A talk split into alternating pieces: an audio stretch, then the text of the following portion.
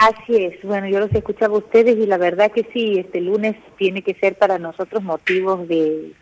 alegría y de tener mucha esperanza, ¿no? Y reivindicando, y aprovecho también para hacerlo, el trabajo que ha hecho, eh, bueno, todo, todas las áreas que han estado involucradas, desde las áreas de gobierno hasta la sociedad toda, que ha contribuido en toda esta etapa a poder tener hoy esta, estos números que nos ayudan a, poder volver a nuestras escuelas en forma presencial y la verdad que la alegría de ver los chicos a la mañana, acudir a, las escuelas, eh, el movimiento que eso genera, con por supuesto los protocolos que debemos respetar en ese sentido, nos llena a nosotros de alegría y bueno, y felicitar a todos los que han trabajado, porque desde el Ministerio nuestro, por ejemplo,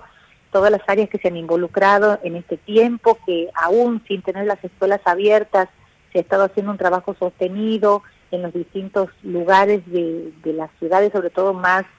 más populosas, en donde sabemos que hay muchas dificultades de accesibilidad con la escuela, la subsecretaría de educación, el consejo de educación, tener poder hacer haber mantenido los comedores, entregando los alimentos a los papás, los docentes desde cada uno de sus hogares, haciendo un trabajo sostenido